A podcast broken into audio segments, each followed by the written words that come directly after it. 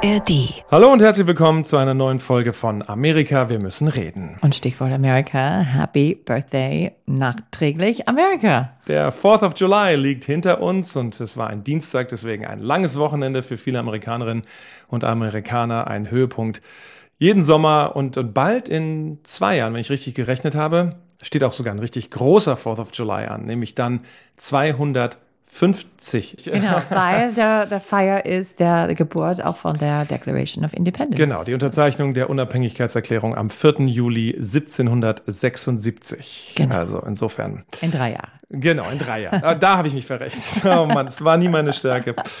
Anyway, also das wird dann ein großer, großer Feiertag, Festtag. Ich weiß noch zum 200. Jahrestag, beziehungsweise ich weiß es nicht mehr, ich war zwei Jahre alt, aber ich habe später gesehen, da gab es große Veranstaltungen äh, 1976, als da der 200. Jahrestag war, mit, mit natürlich großen Gedenkveranstaltungen und äh, Sondermünzdrucken und so weiter und so fort. Aber so ein bisschen hin. Ja, wir feiern immer jedes Jahr die 4. Juli mit Feuerwerk. Das ist der größte Hochpunkt der Feier, aber auch mit Grillen, mit Umzug, Parade. Also die Familie, alle haben frei, die Familie kommt zusammen, Freunde kommen zusammen. Also es ist auch dann Hochsommer in Amerika und deswegen gibt es auch viel State Fairs und die sind also auch wochenlang Festival, wenn man will, in jeder Bundesstadt mit so also einem Jahrmarkt, so mit Rides, mit Burgers on the Grill, mit ähm, Ständen und äh, Straßenfesten. Spiele, ja, genau. genau. Ja, das ist so eine State Fair, genau. Genau, und besonders dieses Jahr in 2023 sind nicht nur vielleicht Clowns oder na, so andere lustige Leute unterwegs, aber Politiker sind. Ja, wobei man kann jetzt, das ist jetzt, sorry, die Einladung ist einfach zu naheliegend.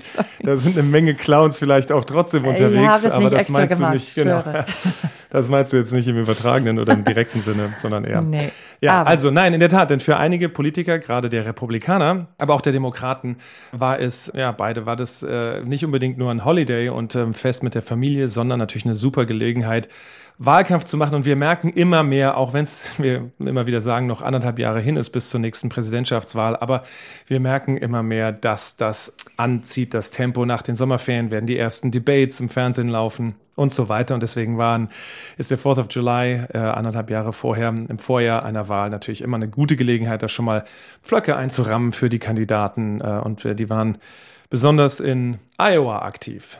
Iowa war also für die letzten 50 Jahre immer die erste Bundesstadt zu wählen. Also wenn bei den Vorwahlen. Bei der mhm. Vorwahl, genau. In den parteiinternen äh, Ausscheidungskämpfen. Was wir nennen der Primary, der, der Vorwahlkampf.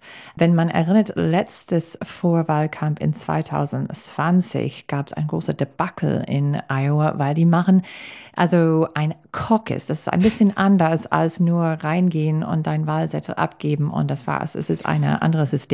Ja, ein Caucus, das übersetzt man so mit Sitzungen oder Ausschusssitzungen oder es ist, äh, ich habe das ähm, vor, ja, jetzt muss ich wieder rechnen. also zur, zur Wahl 2016 habe ich das ähm, erlebt, als ich da im Januar 2016 in Iowa unterwegs war und, und mir das mal hautnah angeschaut habe. Es ist wirklich ein sehr archaisches, sehr basisdemokratisches Prinzip, so ein Caucus. Also da werden in Turnhallen, in Aulen von Schulen und so ähm, trifft man sich und dann kann jeder kommen, der möchte und dann hat jeder Kandidat, der seinen Hut in den Ring geworfen hat, einen Fürsprecher. Also jemand, der für ihn wirbt und sagt, Leute, ich bin der Meinung, wir müssten den und den zum Präsidenten wählen, weil. Und dann kann er so ein Plädoyer halten und dann geht das so rundum und dann buhen die einen und die anderen klatschen. Und dann heißt es, okay, wer jetzt mit mir ist, der gehe bitte also in den Nebenraum und diese wer, Ecke. in diese Ecke oder genau. Also, also man sieht auch tatsächlich, wer für wen ist und das ist auch ein großer Unterschied zu einer Vorwahl weil in einer Caucus man sieht genau, für wem du äh, vor bist. Und dann sieht man auch, wie viele Leute sind vor jeder Kandidat. Und das, deswegen kann man auch sagen, okay, also diese Typ hat nicht genug, er ist mhm. raus. Und dann haben Es lohnt die, sich nicht, da mitzugehen. Genau, ja. und dann haben die Wähler für diese Kandidat der Möglichkeit, in, zu einer anderen Gruppe zu gehen, eine andere Kandidat zu unterstützen. Mhm. Also insofern, es ist eine andere Art Demokratie. Aber es ist sehr basisdemokratisch, ja. wie gesagt, und auch ein bisschen skurril, weil dann irgendwelche keine Ahnung, wo man das nicht denkt, dass sie vielleicht den oder diejenigen unterstützen würden, ähm, da dann plötzlich äh, da, da, einspringen und Werbung machen. Ähm, also jeder Distrikt hat dann so am Schluss einen Kandidaten, der sich durchgesetzt hat, wenn man so will.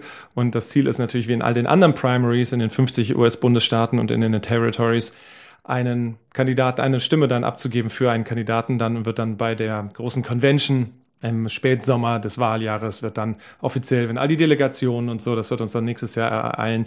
Es steht schon fest, glaube ich, wo die sind, ne? Die Conventions der Demokraten und der Republikaner. Steht schon fest, ja. In äh, Milwaukee für die Republikaner und Demokraten in, in, Chicago. Ja. Genau.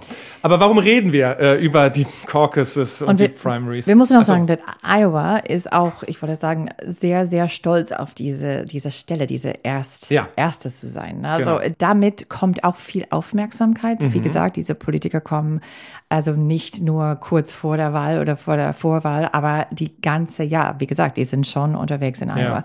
Also einerseits, also ich habe auch Freunde in Iowa und einerseits, ja, kurz vor der Wahl Wahl sind die alle ein bisschen, oder vor der Vorwahl sind die alle ein bisschen fertig. Die äh, sehen nur poli politische Werbung im Fernseher, die also reden nur über diese Themen. Also die Medien ist auch da. Du warst auch unterwegs in mhm. Iowa. Ja, es in den letzten Winkeln in irgendwelchen Landkreisen. Also es ist wirklich mehr Journalisten als Einwohner da fast ja. oder gefühlt mindestens sagen die. Jetzt dieses Mal, wie du gesagt hast, also die Republikaner haben ein Datum ausgesucht. Genau, deswegen reden wir darüber, denn wir haben ein erstes Datum für das Wahljahr 2024. Der offiziell Anfang. Der Kickoff sozusagen. Kickoff, ja. Und, Und es ist die 15. Januar, was ist auch die Martin Luther King Day. Genau, das ist immer ein Feiertag in den USA und das ist dann vielleicht auch ein bisschen einfacher. Normalerweise ist das immer ein bisschen später im Januar gewesen, aber man hat es jetzt so ein bisschen vorgezogen, in dem Sinne, auf diesen 15. Januar und hat ihn festgesetzt. Wohlgemerkt, nur für die Republikaner. Ob die Demokraten da auch mitziehen, ist nämlich noch komplett offen. Die Demokraten haben was anderes vor. Also die waren immer ein bisschen kritisch von Iowa, weil das ist ein Bundesstaat, das nicht sehr vielfältig ist. Es ist ziemlich weiß, es ist ziemlich homogen. Mhm. Und das Gefühl war immer, dass es wäre, es wäre besser, wenn es ein anderer Bundesland da mehr repräsentativ wäre, zum mhm. Beispiel. Und dann nach der Debakel in 2020, also die hatten im Iowa, in, in die Caucus letztes Mal technische Probleme, mhm. es war also Kommunikationsprobleme und dann es haben, gab auch tagelang äh, keine, wir müssen warten ja, für ein Ergebnis, paar Tage ja. und es ist wichtig dieses Ergebnis, weil viele es ist nicht immer so, dass Iowa äh, entscheidet, wer gewinnt, eigentlich das Gegenteil, aber trotzdem diese der Person, der gewinnt in Iowa, hat eine ein bisschen ein Boost, hat ja, so eine, ein Momentum, das schöne Wort. Ne? Genau. Ne? Also das ist schon mal so ein Achtungserfolg, wo alle hingucken, weil es eben der erste Wahlgang ist, wenn man so will. Und äh, das hat schon so manche Kandidatur versenkt oder eben Auftrieb gegeben. Deswegen ist es sehr, sehr wichtig. Aber Iowa sonnt sich natürlich auch so ein bisschen in dieser Aufmerksamkeit und in diesem Glanz und will diesen Status nicht verlieren. Und bei den Demokraten hat man dann die Überlegung gehabt, mh, Vielleicht wäre es doch ganz interessant, zumindest hat auch Joe Biden da ja seine Kandidatur 2020 retten können und, und hat sich da diesen Momentumsschub geholt in South Carolina. Genau. Was eine ist viel, viel mehr divers. Es hat eine viel größere African American mhm. Bevölkerung als Iowa auf jeden Fall. Es ist auch kann man sagen, der Bundesstaat, das hat Biden ein bisschen gerettet, weil Absolut, er ja. hat, ähm, er war, ich glaube, dritte oder vierte in Iowa. Er hat auch äh, überraschenderweise hat das keinen Erfolg gehabt in New Hampshire, auch was normalerweise die zweite ist nach Iowa, aber die erste Primary. Iowa war ein Caucus und New Hampshire, und da kommen wir jetzt dazu, war immer die erste Primary, also die erste ja. normale, also Vorwahlkampf, das kein Caucus Wo man ganz ist. normal einfach auf den Wahlzettel abstimmt, ab in eine Wahlurne und dann wird es ausgezählt und genau. Punkt, ne, erste Primary. Da sind die das, natürlich auch sehr stolz in New Hampshire, aber auch es ein ist sehr sogar in der Verfassung von ah. New Hampshire, dass die müssen die erste sein und das ist oh, jetzt ein großes Problem. Das können ja nur die, die behaupten. Ich meine, wenn der Rest des Landes sagt, ihr könnt ja gerne so reinschreiben in eure Verfassung, aber das ähm, eure State Legislature. Kann man das so sehen, aber wenn Biden und die Demokratische Partei sagt jetzt, nee, wir machen das ein bisschen anders dieses Jahr. Iowa sagt, naja, okay, wir haben das wie sagt man, abge, ja, es ist nicht gut gelaufen letztes Mal. Insofern, okay, wir verstehen, dass wir sind nicht die Erste dran dieses Mal, aber New Hampshire sagt, hey, warte mal, wir sind. Also insofern, es gibt jetzt keine Lösung für diese Probleme. Hm. Aber könnte es sein, dass dann Staaten immer mehr, weil sie diesen Status des Ersten haben wollen, immer weiter nach vorne und dann irgendwann wird ein Jahr vorher schon? Du, also wir sind schon, also, ja, 15. Januar ist schon zwei Wochen früher als das normale Anfang. Normalerweise fängt das an in der ersten Februarwoche. Also ja, kann sein. Die haben es schon vorgezogen, weil damit nicht jemand noch davor kommt in die Weihnachtsfeiertage rein und so. Also am Schluss ist das so ein Rennen. Wir wollen aber die Ersten sein. Mal gucken. Also äh, in Iowa hat man zumindest schon reagiert. In äh, New Hampshire ist man noch ein bisschen on the fence, wie die Amerikaner so schön sagen. Also das ist noch, das ist noch nicht ausgegangen, das äh, Hauen und Stechen da bei den Demokraten. Wer denn jetzt zuerst Wahl Entscheidungen äh, abgeben kann. Aber ja, finde ich interessant. Das ist halt wirklich ein sehr, sehr andersartiger Vorgang als bei uns und äh, jedes Mal wieder äh, mit neuen Wendungen und Wirrungen, wenn man so will. Also das ist der Vorgeschmack, aber wir haben zumindest ein Datum jetzt in diesen Tagen äh, bekommen, wo das Ganze losgeht. Für Präsident Biden wird es wahrscheinlich sowieso hinfällig, weil wer anfängt oder ist nicht so wichtig, weil der sollte nicht irgendwas anderes noch passieren in der Zwischenzeit, sowieso relativ sicher gesetzt ist als der Kandidat der Demokraten. Vielleicht ist es deswegen auch nicht ganz so wichtig, wo die Demokraten ihre parteiinterne Abstimmung beginnen und loslegen. Bei den Republikanern dagegen, wo ja auch dann nach den Sommerferien die erste Debate ansteht, äh, ist das natürlich ein ganz, ganz anderer Schnack, weil das da natürlich wirklich äh, sehr, sehr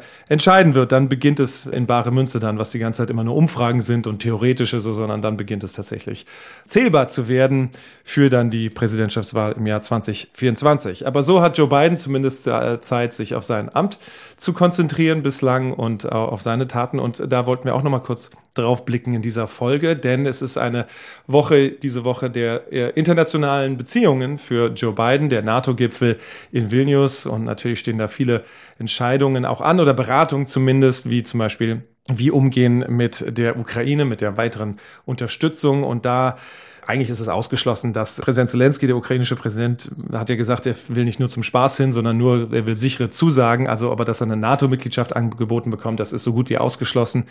Alle sagen in Brüssel, das hat uns auch unser Korrespondent Markus Preis in den Tagesthemen wiederholt, alle sagen schon gar nicht, auf keinen Fall in einem laufenden Krieg. Ist aber auch nicht irgendwie das nur Teile, weil, weil sonst entweder wird man doch reingezogen in einen Krieg oder wenn es dann zu, einem, zu einer Auseinandersetzung käme, dann wäre die ganze Glaubwürdigkeit der NATO auf dem Spiel, wenn man dann nicht reagierte. Also insofern ist das alles viel zu heiß und auch nicht, glaube ich, kurz nach dem Ende eines Krieges, wann auch immer dieser furchtbare Angriffskrieg Russlands gegen die Ukraine zu Ende sein wird, wird das, glaube ich, nicht so schnell gehen. Aber was Biden jetzt angeboten hat übers Wochenende den Ukrainern und äh, Präsident Zelensky, ist eine quasi Militärunterstützung im Range von der Unterstützung, die die USA für Israel liefern.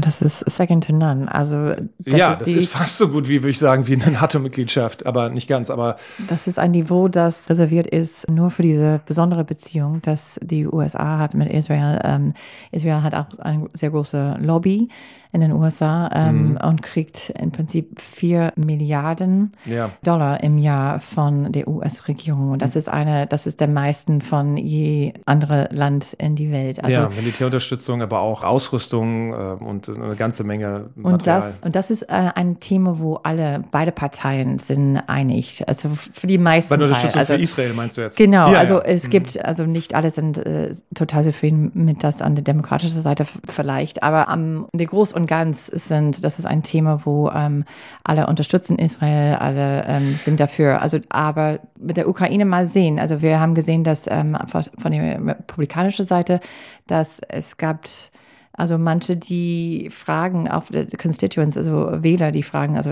warum geben wir so viel Geld ähm, für der Ukraine?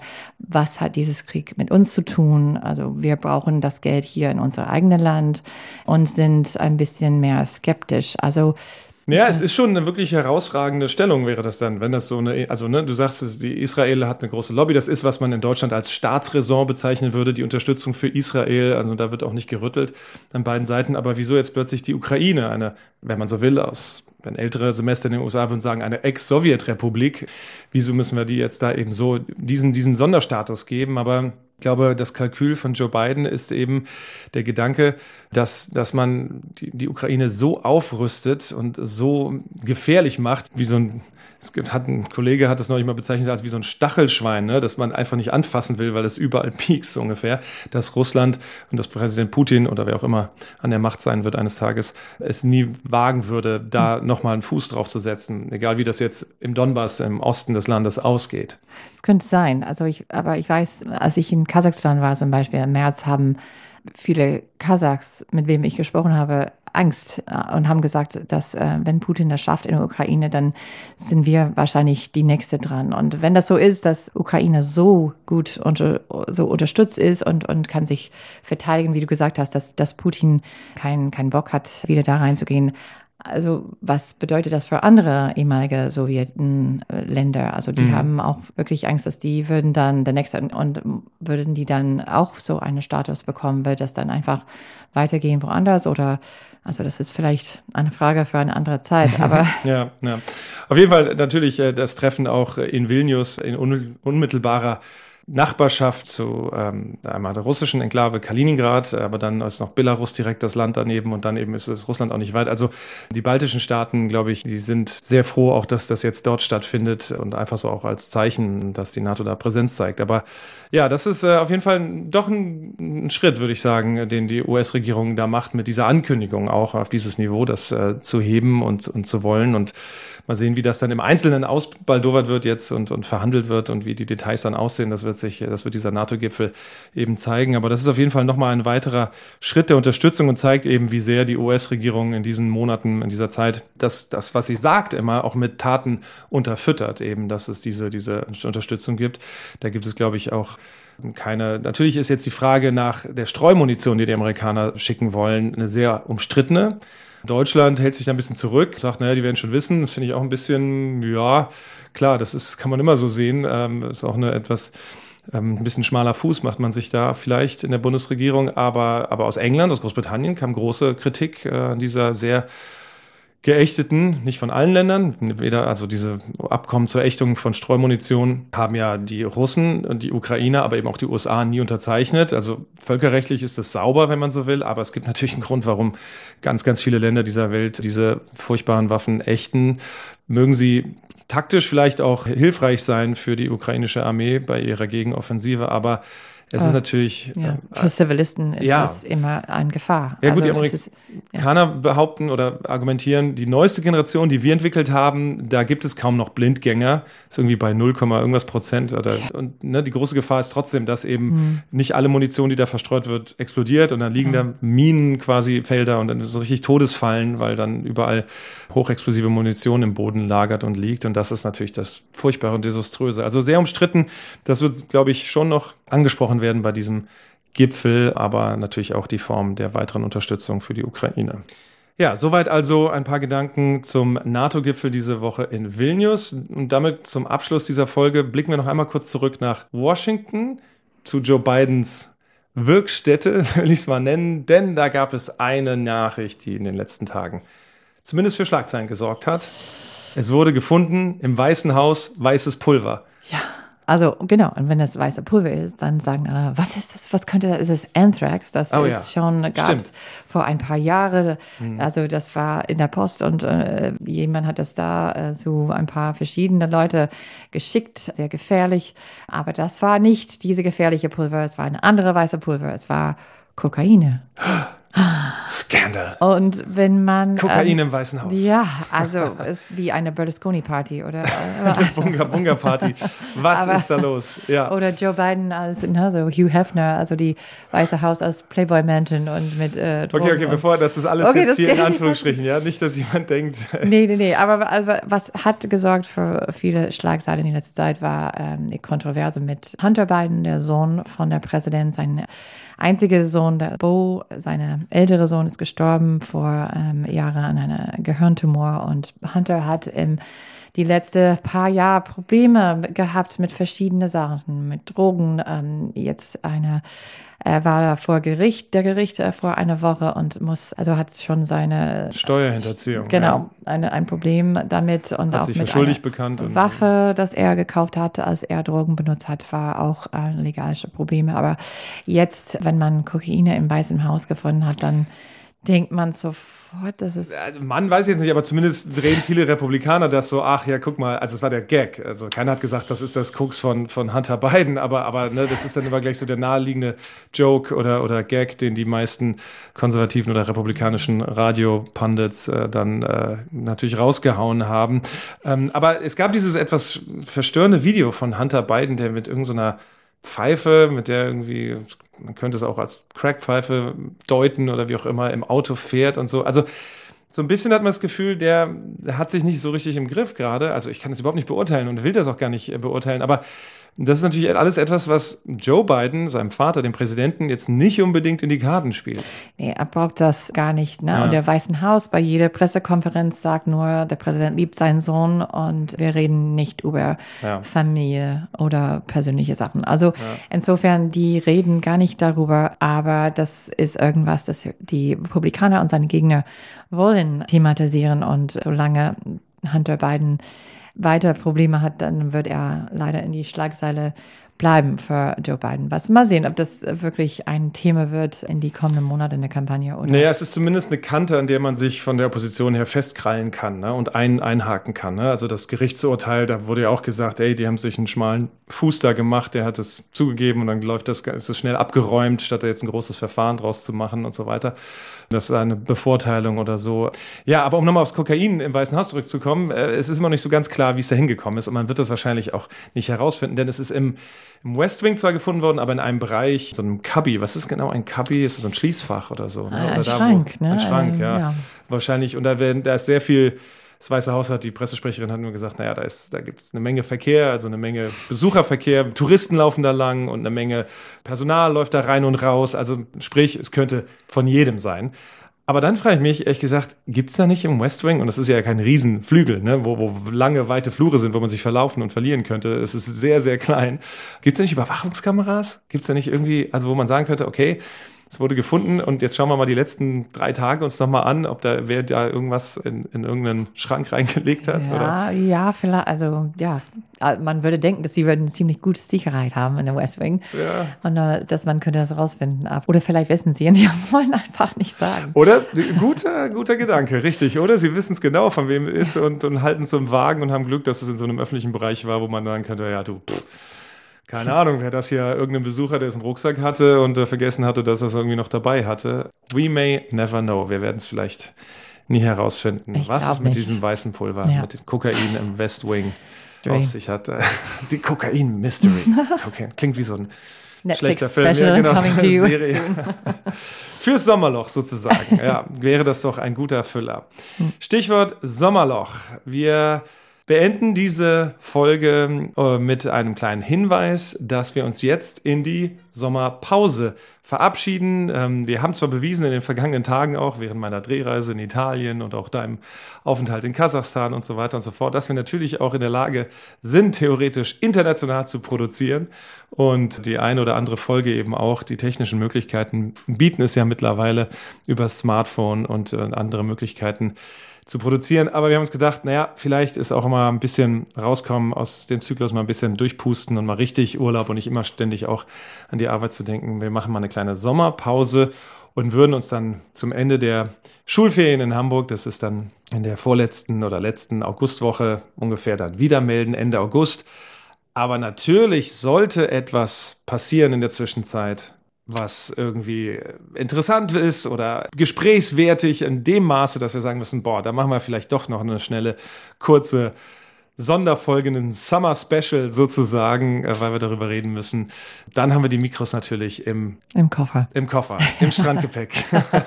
wenn dann vielleicht ein bisschen Möwengekreische oder Sandrieseln dazwischen ist, dann ist das Teil des Soundtracks. Genau, dann melden wir uns. Und Stichwort genau. melden, also wenn ihr Fragen haben oder, na, wie gesagt, wenn wir zurück sind, dann geht los mit die erste republikanische Debatte und ähm, die nächsten paar Monate bereiten alle Kandidaten vor auf der Vorwahlkampf, was wir gerade diskutiert haben, fängt am 15. Januar an. Falls ihr Fragen habt wegen der Vorwahlkampf oder so bestimmte Sachen, die ihr wissen wollen oder thematisieren wollen, dass wir thematisieren, bitte schreibt uns ein Mail, sagt Bescheid. Die Adresse könnt ihr in den Show Notes nachschauen, jederzeit gerne was schreiben.